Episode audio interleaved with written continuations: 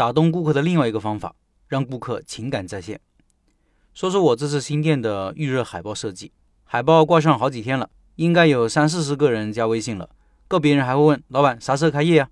放上店里的微信二维码是第一次，以前只是设计一个主题，这次加上了顾客交流的部分，想看看效果如何。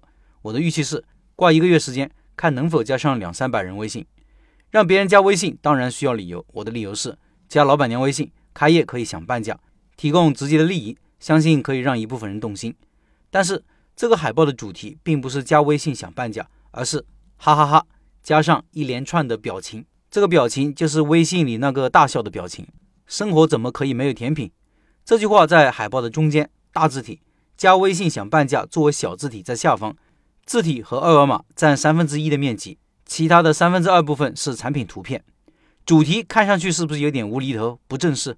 我来说说这个海报的设计初衷。哈哈哈加表情，这是大学生和九五后年轻女性交流时出现频次最高的文字，表情也是他们最喜欢用的。这个组合不仅会瞬间吸引他们的注意力，提高海报的曝光率，更会拉近彼此的心理距离，觉得很亲切，觉得这家店有趣。生活怎能没甜品呢？这句话是告诉路过的人，这是一家甜品店。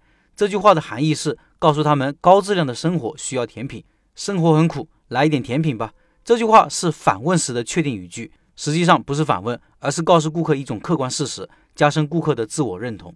目标顾客看完这句话以后，自然会把目光移上海报上的图片，看看是些什么产品。感兴趣的，并且不介意加别人微信的，就会采取进一步行动，扫二维码加上微信。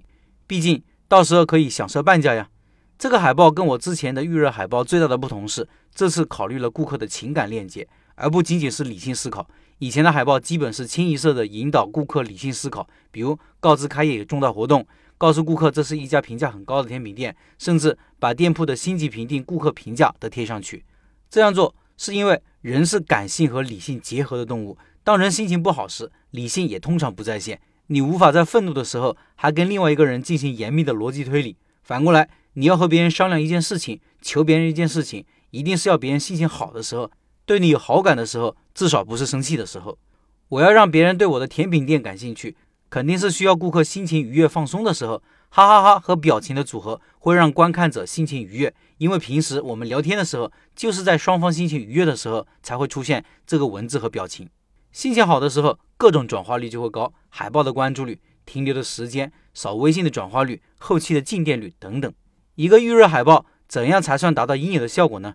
我觉得路过的人愿意多看几眼，看过以后心情愉悦，觉得这个店有点意思。进一步的效果是知道这是要开一家什么样的店，跟自己是否相关。再进一步的效果是拿起手机扫二维码，关注老板微信。我觉得做到第一个、第二个就是成功的海报了，第三个就当做额外的奖励。